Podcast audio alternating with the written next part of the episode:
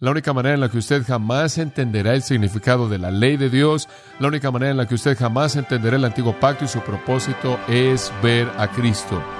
Es ver el rostro de Cristo y todo se vuelve claro.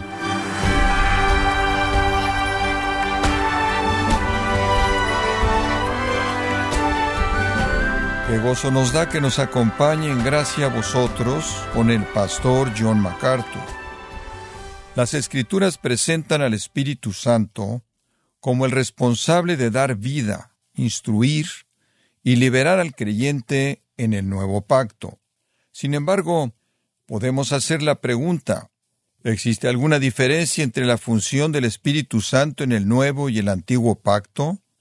El día de hoy, el pastor John MacArthur, en la voz del pastor Luis Contreras, nos enseñará la función indispensable del Espíritu Santo en el plan de redención, en la serie Un mejor camino en gracia a vosotros. En el pasaje que tenemos aquí, comenzando en el versículo 6 y hasta el versículo 18, el Espíritu Santo presenta a través del apóstol Pablo la superioridad de este nuevo pacto comparado con el antiguo pacto que vino a través de Moisés. Entonces el nuevo pacto es superior porque da vida, provee justicia, es permanente, trae esperanza, es claro, está centrado en Cristo. Ahora el séptimo punto, y solo le voy a dar parte de este punto. El nuevo pacto es capacitado por el Espíritu. El nuevo pacto es capacitado por el Espíritu. Lo dije antes y lo repetiré una vez más, no había nada inherente en el antiguo pacto para capacitar la obediencia. Pero en el nuevo pacto está el poder del Espíritu Santo. Observe el versículo 17. Este versículo abre todo tipo de vistas de cosas. Porque el Señor es el Espíritu, y donde esté el Espíritu del Señor, allá hay libertad. La ley, permítame decirlo de manera simple, la ley era esclavitud. La ley era un carcelero. La ley encerraba al pecador en la muerte y el infierno, pero el nuevo pacto libera. Y el ministro de esa liberación no es ningún otro que el Espíritu Santo, quien es mencionado allá atrás en el versículo 6. El Espíritu da vida. El nuevo pacto entonces libera al prisionero, abre las puertas de la cárcel y deja que el prisionero salga de la cárcel, de la vergüenza y la culpabilidad, y el fracaso y el remordimiento y el temor y el terror y la muerte y el infierno. Observe la palabra por qué. Porque, ¿qué quieres decir con por qué? Porque cuando los pecadores se convierten al Señor, cuando el velo es quitado, el Señor es ese espíritu quien trae la libertad. Cuando la esclavitud del antiguo pacto termina y la promesa del nuevo pacto de perdón comienza, es el Señor quien libera al prisionero. El Señor es el espíritu que libera. Alguien podría decir, bueno, no sé de qué trata este nuevo pacto, pero seguramente no es de Yahweh, porque el pacto de Yahweh, el pacto de Jehová, el pacto de Dios claramente está presentado en el Antiguo Testamento. Pablo dice, el Señor es el mismísimo Espíritu liberador del nuevo pacto. Es el mismo Yahweh, el mismo Jehová, el mismo Dios. La libertad del nuevo pacto es la obra del Dios del antiguo pacto. Dios nunca quiso que hubiera un antiguo pacto y nada más. Él quiso que hubiera un antiguo pacto para llevar a los hombres a la desesperanza, para que rogaran por misericordia y gracia concedida en la base del nuevo pacto en Cristo. La salvación entonces, mediante el nuevo pacto, es llevada a cabo por el Espíritu Santo. Ningún otro que el Espíritu, quien es el Señor mismo. La salvación, escúcheme con cuidado, en cualquier momento y de manera absoluta, en cualquier momento, cuando usted está hablando, sea que usted esté hablando del Antiguo Pacto o Nuevo Testamento, la salvación en cualquier momento está basada en el Nuevo Pacto, en la obra del Nuevo Pacto de Cristo, como lo es toda la salvación, siempre es la obra del Espíritu Santo, siempre. Me sorprende cuánto se ha confundido la gente de este punto. No hay razón para estar confundido. El Espíritu del Señor es el agente salvador, fue el agente salvador, siempre será el agente salvador.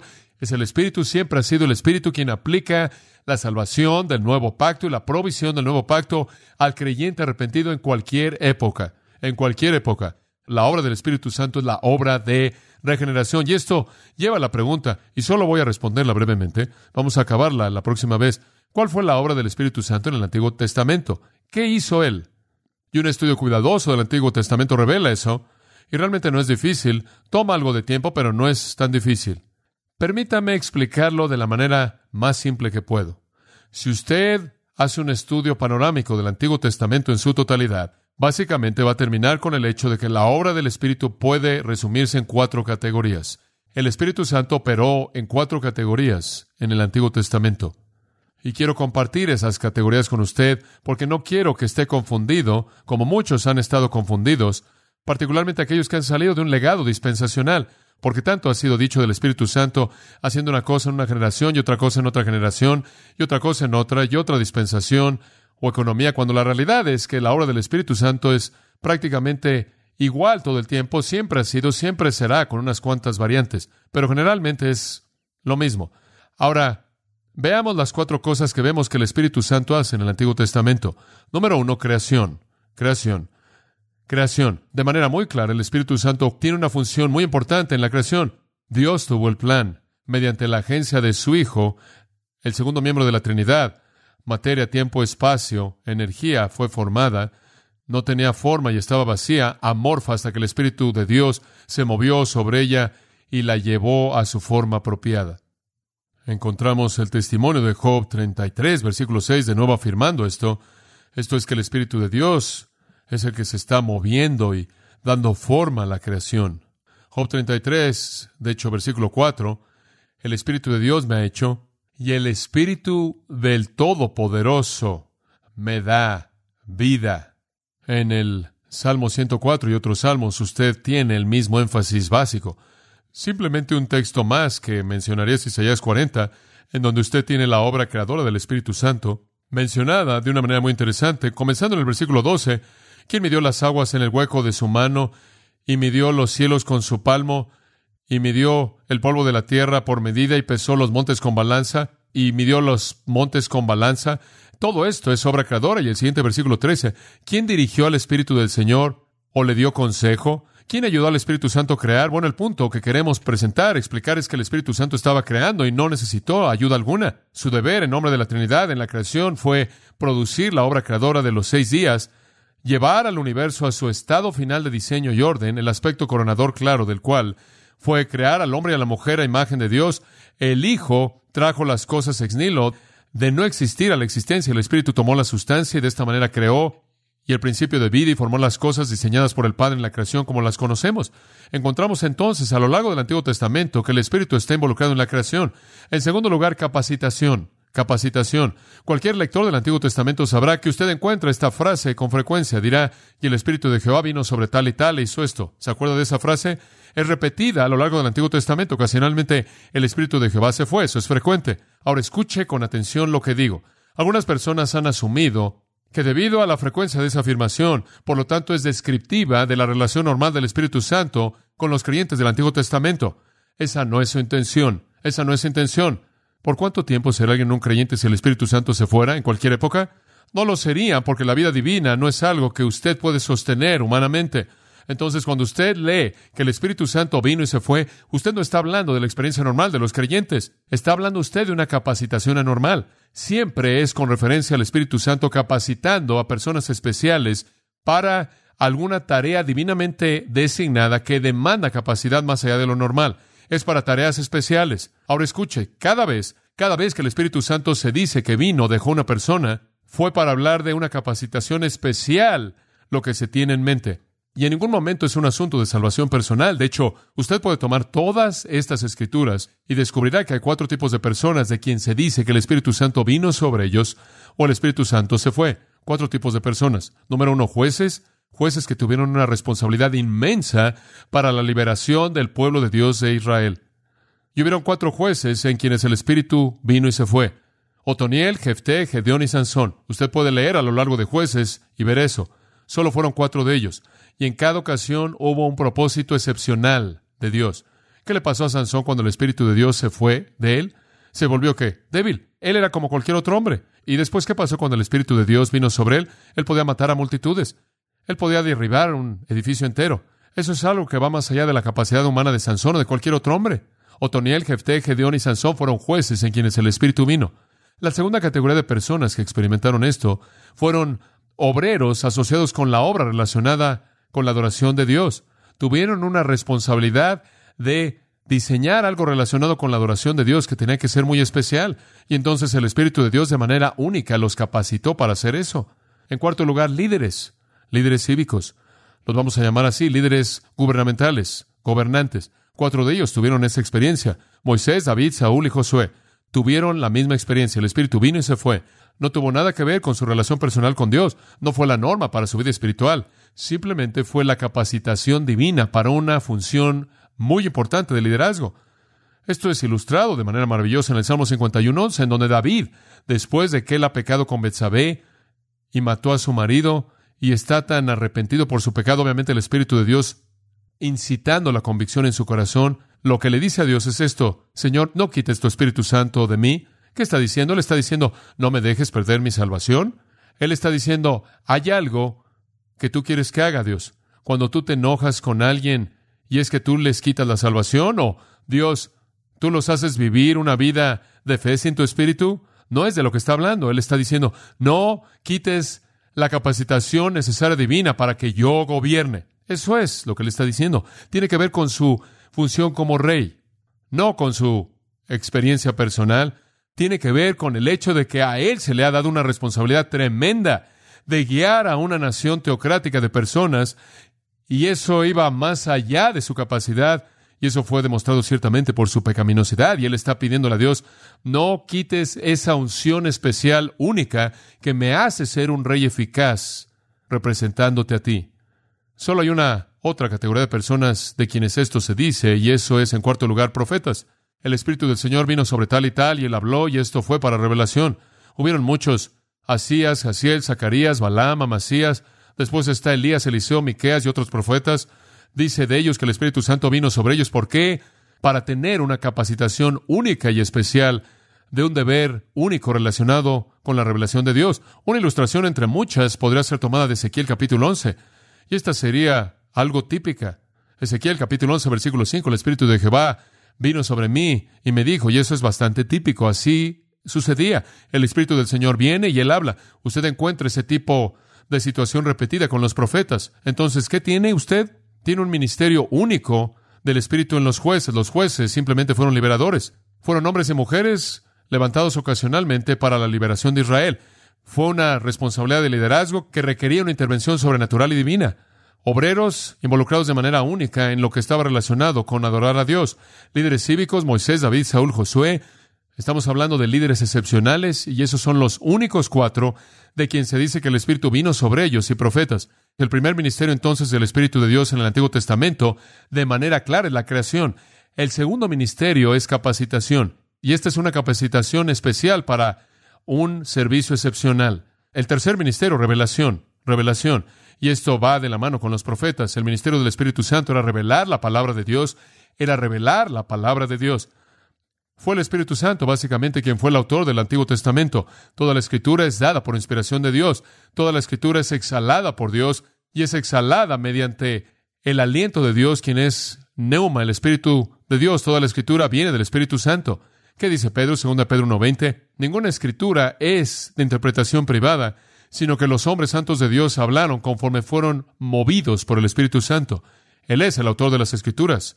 Escuche Zacarías 7, versículo 12 e hicieron sus corazones como el pedernal, de tal manera que no pudieron oír la ley y las palabras de Jehová de los ejércitos que él había enviado por su espíritu mediante los profetas. Zacarías 7:12. ¿Qué hizo el Espíritu Santo en el Antiguo Testamento? Él está involucrado en la creación, claramente. Él es el que está detrás de la forma. Él está involucrado en capacitación. Él está involucrado en revelación. Y en cuarto lugar, y esto es muy importante, él está involucrado en la regeneración. Aquí es en donde vamos a cerrar. Escuche con atención. Él está involucrado en la regeneración en el Antiguo Testamento. La gente pregunta, ¿acaso el Antiguo Testamento enseña que la gente fue regenerada? Hay muchos que han escrito que no hay una enseñanza así, que no hay un nuevo nacimiento, no hay regeneración en el Antiguo Testamento. Pero yo creo que eso está mal. Yo creo que el Espíritu es un Espíritu que da vida y que el poder del Espíritu Santo operaba a favor del nuevo pacto que todavía no había sido cumplido en las vidas de creyentes del Antiguo Testamento, de tal manera que de hecho nacieron de nuevo, de hecho fueron regenerados, de hecho fueron renovados, transformados, hubo una metamorfosis en ellos. Y no debemos enseñar que no hubo regeneración en el Antiguo Testamento. Ahora, antes de la regeneración, ¿qué es lo que el Espíritu Santo hace? ¿Qué es lo que él hace? Si escuchamos al Nuevo Testamento, Juan 16, Jesús dice, el Espíritu convencerá al mundo de pecado. ¿Es eso nuevo? ¿Acaso el Espíritu jamás ha hecho eso? Yo creo que sí. Regresando hasta Génesis capítulo 6, Dios dice, mi Espíritu no luchará siempre con el hombre. El Espíritu de Dios luchando con corazones pecaminosos no es algo que está aislado al Nuevo Testamento. El Espíritu de Dios trayendo la convicción de pecado no es algo aislado al Nuevo Testamento. Yo creo que la obra de convicción del Espíritu la ha estado realizando desde que el pecado entró al mundo. Escuche, Juan Calvino no inventó la depravación total, él únicamente la definió. Ha estado aquí desde la caída. La depravación total no comenzó cuando usted la entendió. No comenzó con el Nuevo Testamento. Y una persona que está totalmente depravada, dejada a sí misma, no va a concluir que es culpable. Esa es la obra de convicción del Espíritu de Dios. Él no va a llegar a una evaluación apropiada de su propia impiedad, su propia pecaminosidad. La gente del Antiguo Testamento era tan depravada como la gente en la actualidad. De cualquiera de los dos lados de la cruz no cambia el estado caído del hombre. Usted tiene que regresar al huerto para eso. Cuando Adán cayó, la raza humana cayó y así ha sido desde ese entonces. Entonces la gente del Antiguo Testamento estaba depravada. Y la depravación significa que usted no se puede salvar a sí mismo. Eso es lo que significa, básicamente. Significa que usted es pecaminoso. No todo es tan pecaminoso como todo mundo, pero toda persona es pecaminosa y toda persona está en la misma situación en donde no puede hacer nada acerca de su pecado. Escuche una definición del Nuevo Testamento de la depravación, Romanos 3. Pablo escribió esto después de la cruz. Dice usted, ¿acaso esto es Nuevo Testamento? Claro. Escucha Romanos 3. Aquí hay una descripción comenzando en el versículo 10 de la depravación. No hay justo ni aun uno, no hay quien entienda, no hay quien busque a Dios. Todos se desviaron, aún se hicieron inútiles, no hay quien haga lo bueno, no hay ni siquiera uno. Sepulcro abierto en su garganta, con su lengua engañan, veneno de áspides hay debajo de sus labios. Su boca está llena de maldición y de amargura, sus pies se apresuran para derramar sangre, quebranto y desventura y en sus caminos y no conocieron camino de paz, no hay temor de Dios delante de sus ojos.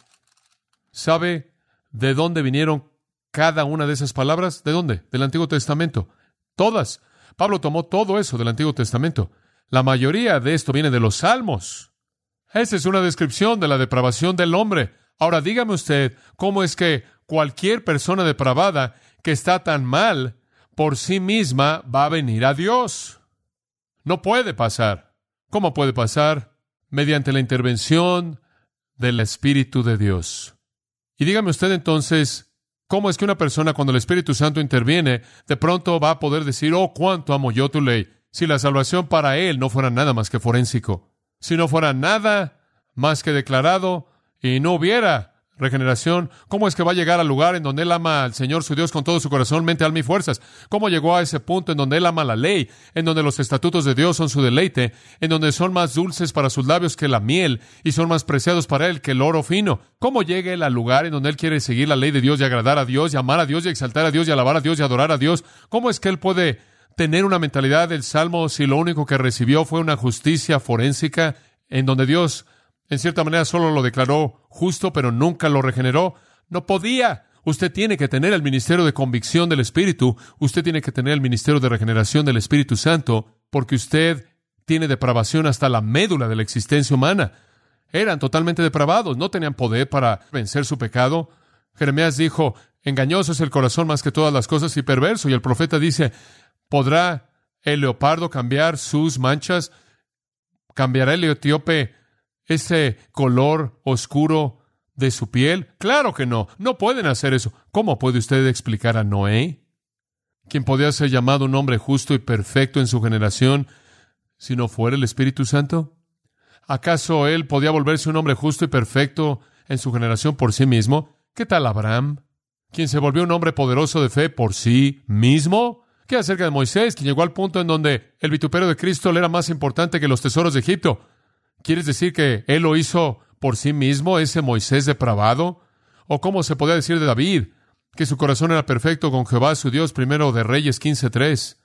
Más allá de eso, ¿cómo podía Abraham, en Romanos 4, y Abraham en Gálatas 3 ser el modelo para nuestra fe? ¿Cómo podía él ser el modelo de cómo se ve la fe regenerada si él no era regenerado? No estamos hablando de algo forénsico, alguna cosa declarada, de algo legal. Estamos hablando de realidad aquí.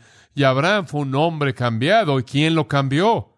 Tuvo que ser el Espíritu de Dios. Después usted va al capítulo 11 de Hebreos y usted lee acerca de todas estas personas. Todas son personas del Antiguo Testamento. Y estas son las personas que nos están probando la validez de una vida de fe. Estas son personas que nos muestran cómo vivir. Y es Abraham y es Jacob y Sara y es Moisés y son todas esas personas, todas esas personas de quien el mundo no era digno y todas eran personas del Antiguo Testamento. Y hacemos la pregunta, ¿cómo pueden ellos vivir una vida ejemplar de fe? personas que debemos imitar, si no fueron regeneradas por el Espíritu Santo, tuvieron que haberlo sido, simplemente porque la teología no es definida de manera plena hasta el Nuevo Testamento, no lo hace menos una realidad. Voy a cerrar con una ilustración. Juan 3, Juan 3. Ahora en Juan 3, si quiero que entienda esto, usted ya pasó de esa parte a la mitad de su Biblia que dice que usted está en el Nuevo Testamento, ya para cuando llega Juan, pero usted todavía no está en el nuevo pacto. ¿Está listo para oír eso? porque Jesús no ha muerto todavía, no ha sido resucitado aún y el Espíritu Santo no ha venido aún. Entonces lo que usted tiene aquí es una conversación del Antiguo Testamento entre Jesús y un hombre, un gobernante judío llamado Nicodemo. Y los términos de esta conversación no se relacionan con la cruz y la resurrección y la venida del Espíritu Santo en Pentecostés porque todavía no ha sucedido. Entonces este hombre viene a Jesús en la noche y quiere saber cómo entrar al reino de Dios. Él no está preguntando cómo puede unirse a la iglesia local. Él quiere saber cómo entrar al reino. Y en el versículo 3, Jesús le dijo, De cierto, de cierto te digo, que el que no que naciere de nuevo no puede ver el reino de Dios. Tienes que ser transformado. Ahora, ¿acaso esa es alguna verdad del nuevo pacto? No. Esa es una respuesta estándar para un judío viviendo antes de la cruz acerca de lo que sucede si usted va a entrar al reino. Usted tiene que ser regenerado. Usted tiene que ser transformado. De lo contrario, no va a haber el reino de Dios. No es solo para personas que tienen una justicia declarada, es para personas que han sido regeneradas, que tienen un principio de vida nuevo en ellos. Nicodemo le dijo, ¿Cómo puede un hombre nacer siendo viejo? ¿Puede acaso entrar por segunda vez en el vientre de su madre y nacer? Ahora, antes de que usted juzgue erróneamente a Nicodemo y piense, ¿qué cosa tan torpe decir? Él no está diciendo eso. Digo, este es un hombre brillante, este es un hombre muy inteligente. Lo que él está preguntando es, estoy tan metido en el camino de la religión ahora que, ¿cómo voy a comenzar con esto otra vez? ¿Qué estás diciendo? Como puede ver, para ellos la religión era una vida entera de alcanzar la justicia. ¿Entiende eso? Simplemente como Pablo. Y él está diciendo, ¿qué? Ya estoy tan lejos, tan avanzado en este asunto y he acumulado mi lista de cosas como Pablo, que está en la columna de ganancia. ¿Cómo voy a comenzar con esto otra vez.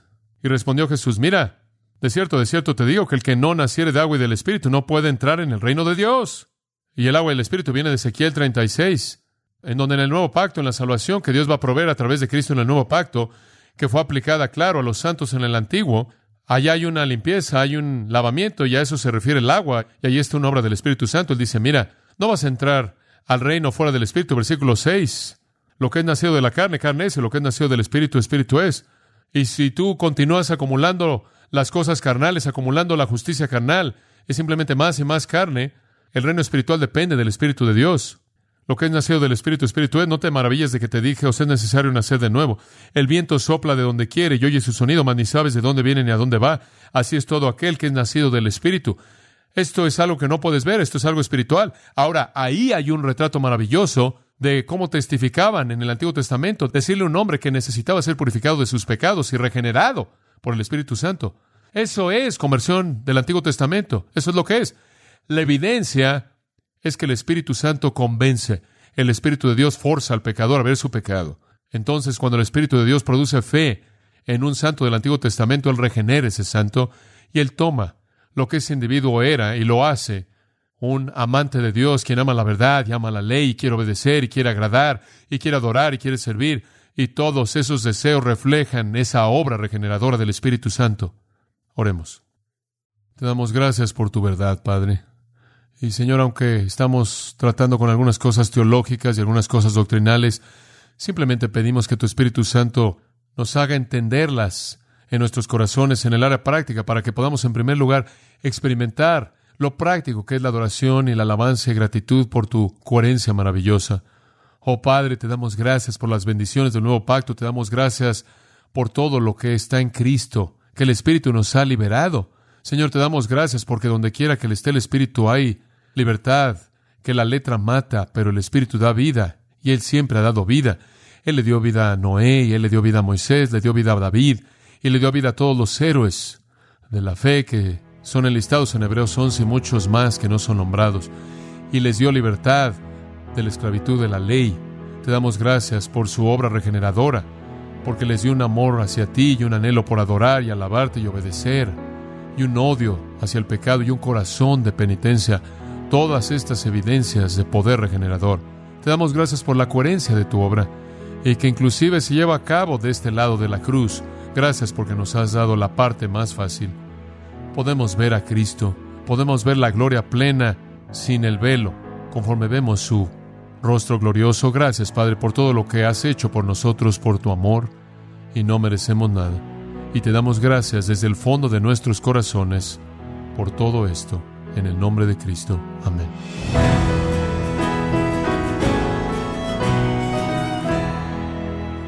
Usted ha escuchado al pastor John MacArthur explicándonos que una de las funciones principales del Espíritu Santo es dar al creyente convicción de su pecado y llevarlo al arrepentimiento. Continuamos en la serie Un mejor camino, aquí en gracia a vosotros. Estimado oyente, quiero recomendarle el libro La Última Palabra, en donde John MacArthur afirma por medio de evidencia bíblica que la palabra de Dios como la fuente de crecimiento espiritual es lo que todo creyente necesita. Adquiéralo en la página gracia.org o en su librería cristiana más cercana. Y le recuerdo también que puede descargar todos los sermones de esta serie Un mejor camino, así como todos aquellos que he escuchado en días, semanas o meses anteriores, animándole a leer artículos relevantes en nuestra sección de blogs, ambos en gracia.org.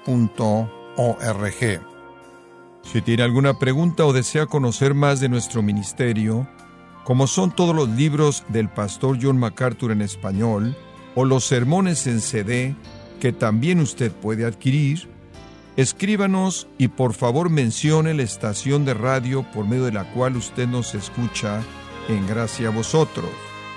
Es importante conocer no solo el país y ciudad de donde usted nos escucha, sino también la radio. Para quienes contactan nuestro ministerio por primera vez, pueden solicitar una copia del mensaje de promoción sin costo alguno, un mensaje por oyente únicamente.